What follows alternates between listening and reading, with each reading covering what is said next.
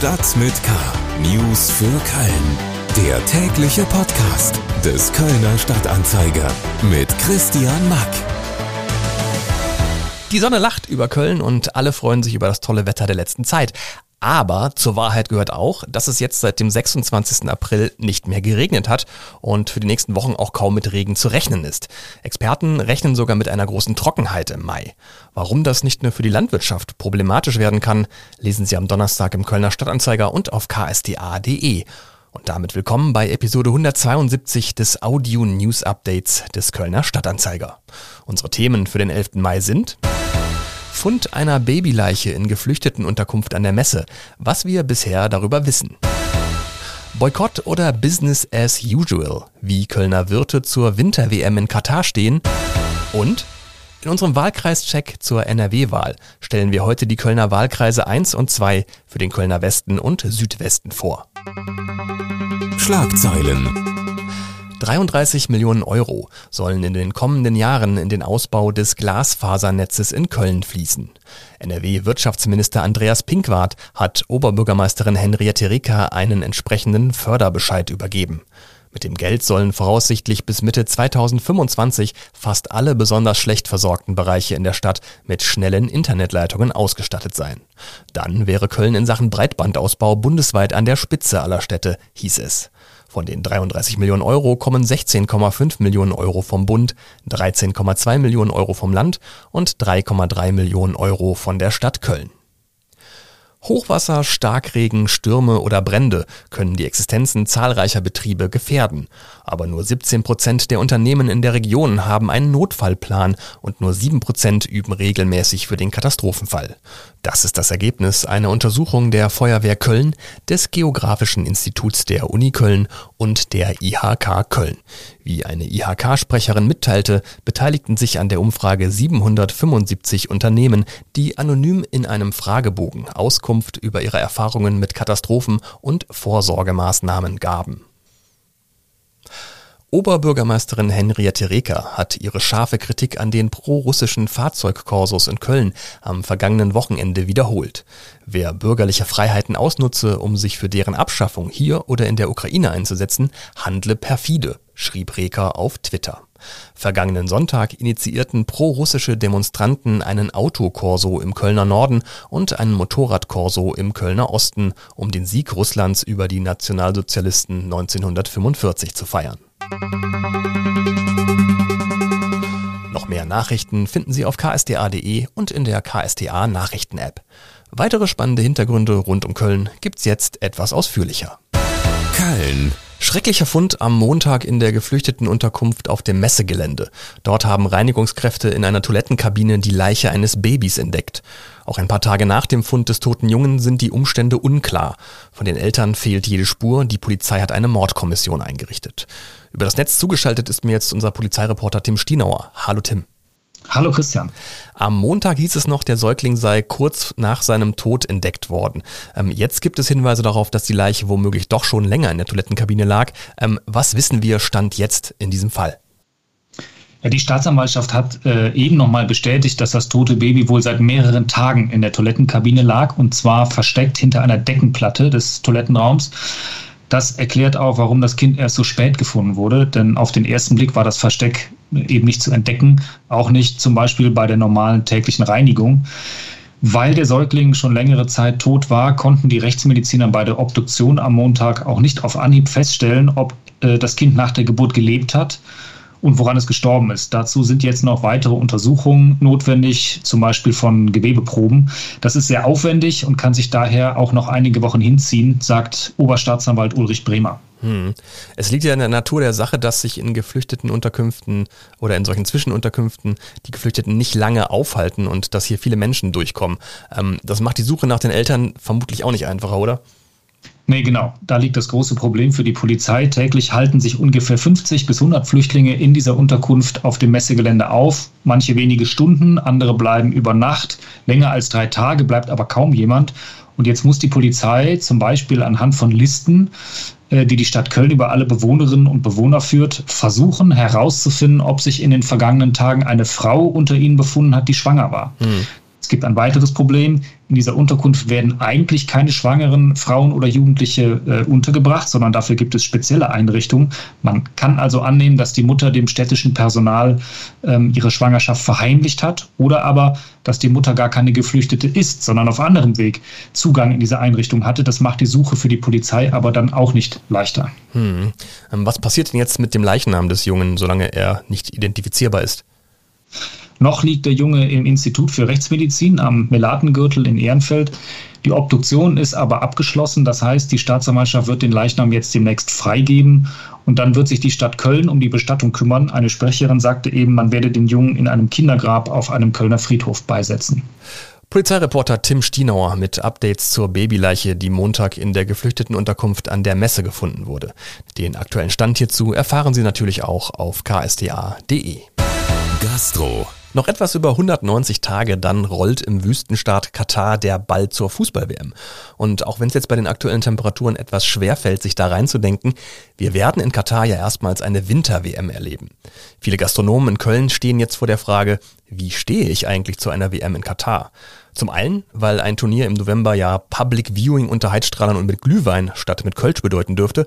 Und zum anderen, weil die WM in der Wüste ja moralisch höchst fragwürdig ist. Bei mir im Studio sitzt jetzt Anna Westkemper aus unserer Lokalredaktion. Hallo Anna. Hi Christian. Ähm, du hast dich bei den Gastronomen in Köln umgehört und immer mehr lassen jetzt durchblicken, die WM nicht zeigen zu wollen. Warum? Ja, du hast es schon angedeutet, weil die ganze Veranstaltung vorsichtig ausgedrückt moralisch fragwürdig ist. Amnesty International spricht von 15.000 Menschen, die im Rahmen der Bauarbeiten in Katar schon zu Tode gekommen sein sollen und ja, jetzt gibt es eben Gastronomen wie zum Beispiel Marco Ziemann von der Lotta in der Südstadt, die ja auch immer sehr aktiv sind, die sagen, die FIFA-Machenschaften gehen uns mittlerweile zu weit. Hier werden Menschenrechte verletzt, äh, Sklaverei-ähnliche Zustände werden geduldet mhm. und in dem Zuge wollen wir einfach dieses Turnier nicht zeigen und ähm, genau, dem haben sich eben auch schon andere Gastronomen angeschlossen, die eben auch sagen, dieser ganze, diese ganze Kommerzialisierung, die im Fußball immer weiter passiert, die wollen wir nicht unterstützen. Ähm, die Entscheidung wird bei den meisten jetzt wahrscheinlich noch nicht final gefallen sein, äh, bei den meisten Lokalen, aber äh, es werden ja nicht alle darauf verzichten, die WM zu zeigen. Wahrscheinlich nicht, vor allem weil dieser Boykott ja auch mit wirtschaftlichen Einbußen verbunden ist. Ich meine, jeder, der schon mal beim Public Viewing war, weiß, normalerweise fließt, äh, fließt da das Bier oder das Kölsch in Strömen. Zumindest im Sommer. Zumindest im Sommer, genau. Jetzt wäre es dann vielleicht der Glühwein, aber die Gastronomen sind natürlich immer noch gebeutelt äh, von der Corona-Pandemie. Und jetzt schon auf solche umsatzstarken Tage im Vorfeld zu verzichten, ähm, ist ja dann eine deutliche Entscheidung. Es gibt aber auch Wirte, die sagen, hey, wenn die Leute das sehen wollen, dann zeigen wir das auch und wir wollen da jetzt niemandem was vorschreiben. Gibt es denn vom Deutschen Hotel- und Gaststättenverband DEHOGA eine Empfehlung an die Wirte zum Umgang mit der Wüsten-WM? Also eine Empfehlung wird es nicht geben. Das hat mir der stellvertretende Geschäftsführer hier für äh, den Bereich Köln und Bonn schon gesagt. Man werde aber ein Faktenblatt erstellen, auf Grundlage dessen sich dann jeder wird selber ein Bild darüber machen kann, ob er die WM eben zeigen möchte oder nicht. Aber es bleibt eben jedem selbst überlassen und man rechnet jetzt sowieso mit keinem großen WM-Hype, weil viele Fußballfans ja, sich auch schon kritisch über das Turnier geäußert haben. Ja, ich kann es mir aber auch allein schon von, von dem Wetter nicht so richtig vorstellen, äh, im November Wäre komisch, im, ja. im Biergarten zu sitzen sozusagen. Anna Westkemper aus unserer Lokalredaktion über den Umgang Kölscher Gastronomen mit der Winterfußball-WM in Katar. Die Reaktionen reichen von Boykott bis Business as usual. Mehr dazu auf ksda.de. Politik. Diese Woche stellen wir Ihnen hier in Stadt mit K die Kölner Bewerberinnen und Bewerber um das Direktmandat zur Landtagswahl in NRW am Sonntag vor. Nochmal zur Erinnerung, mit der Erststimme wählen Sie einen Kandidaten oder eine Kandidatin aus Ihrem Wahlkreis für das Direktmandat im kommenden Landtag in Düsseldorf. Und mit der Zweitstimme wählen Sie eine Partei. Heute wollen wir also auf die Köpfe gucken, die zur Wahl stehen, also sozusagen auf die Erststimme. Und wir stellen Ihnen gleich zwei Kölner Wahlkreise vor. Zum einen den Wahlkreis 1 für den Kölner Südwesten und den Wahlkreis 2 für den Kölner Westen. Bei mir im Studio ist jetzt Oliver Görz aus unserer Lokalredaktion. Hallo Oliver. Hallo. Ähm, fangen wir mit Wahlkreis 1 an. Da hat ja die CDU bei der letzten Landtagswahl 2017 die SPD hinter sich lassen können. Ähm, wie schätzt du für diese Wahl die Kräfteverhältnisse ein und wer sind überhaupt die aussichtsreichsten Kandidaten um das Direktmandat? Ja, die ähm, CDU war bei der Landtagswahl erfolgreich, hast du schon gesagt, bei der vergangenen. Und da hat Oliver Kerr ähm, sofort äh, das Landtagsmandat geholt, direkt bei seiner ersten Kandidatur. Das möchte er jetzt verteidigen. Äh, und tritt also wieder an und sieht sich da zwei vergleichsweise unbekannten Gesichtern gegenüber, nämlich Berit Blümel von der SPD und Eileen Wöstmann von den Grünen. Die sind wirklich bislang noch nicht so richtig ähm, in Erscheinung äh, getreten, politisch zumindest nicht in der Stadt. Äh, aber da muss, da muss Herr Kerl sich erstmal durchsetzen. Er hat natürlich klar äh, den Vorteil, dass er da ein bekanntes äh, Gesicht ist und natürlich auch politisch schon äh, öfter mal seine Duftmarken hinterlassen konnte. Vorteil Kerl. Hm, aber du hast ja schon gesagt, er war ja bei der ersten oder bei der letzten Wahl 2017 auch der Unbekannt und hat äh, gewonnen. So äh, ist das und so formuliert er das auch äh, und sagt, naja, ich war Newcomer, jetzt gibt's ja auch noch Newcomer, mal sehen, wie es wird. Ähm, klar hat er da Vorteile, aber man muss wie bei jedem Kölner Wahlkreis auch bedenken, dass sich die Zeiten seit der Landtagswahl 2017 ein bisschen verändert haben. Ähm, die CDU hat damals sehr stark abgeschnitten in der ganzen Stadt eigentlich äh, oder in vielen Bereichen der Stadt.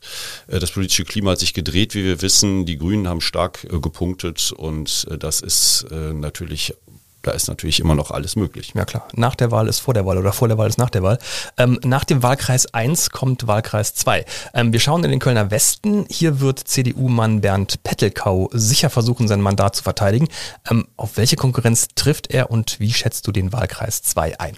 Ja, spannend da. Ähm, Bernd Petelkau, Parteichef der Kölner CDU und Fraktionsvorsitzender, sehr präsent äh, natürlich in der politischen Landschaft in Köln, jetzt auch schon äh, Landtagsabgeordneter.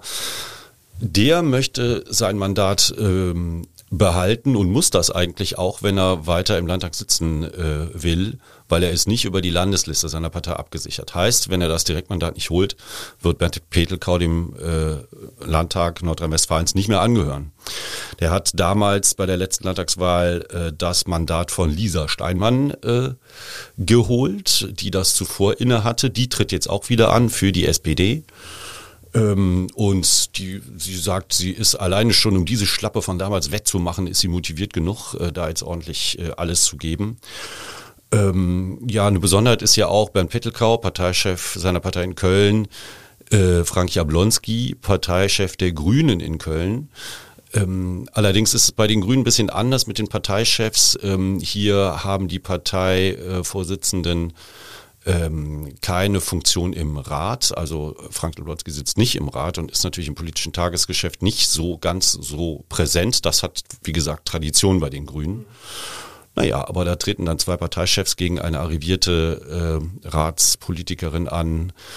Ich würde sagen, die Grünen haben mächtig aufgeholt, auch hier. Und äh, selbst im CDU-Stammland, da im äußersten Kölner Westen, äh, haben die Grünen ordentlich Boden gut gemacht bei der Bundestagswahl und bei der Kommunalwahl. Ähm, beim Pettelkorn muss ich strecken. Wie heißt es so schön, am Sonntagabend wissen wir mehr. In Stadt mit K stellen wir Ihnen in dieser Woche bis zur Landtagswahl am Sonntag noch alle Kölner Wahlkreise und deren Kandidatinnen und Kandidaten vor. Alle Infos zur Landtagswahl finden Sie natürlich auch im Kölner Stadtanzeiger und auf ksta.de. Das war's für heute mit Stadt mit K. Besten Dank fürs Zuhören und schalten Sie doch auch gerne morgen bei meinem Kollegen Helmut Frangenberg ein. Alle Themen dieser Sendung zum Nachlesen finden Sie auch nochmal über die Links in den Shownotes dieser Episode. Mehr Podcasts finden Sie auf ksta.de slash podcast und überall da, wo es Podcasts gibt. Mein Name ist Christian Mack, machen Sie es gut und bis zum nächsten Mal. Stadt mit K. News für Köln. Der tägliche Podcast.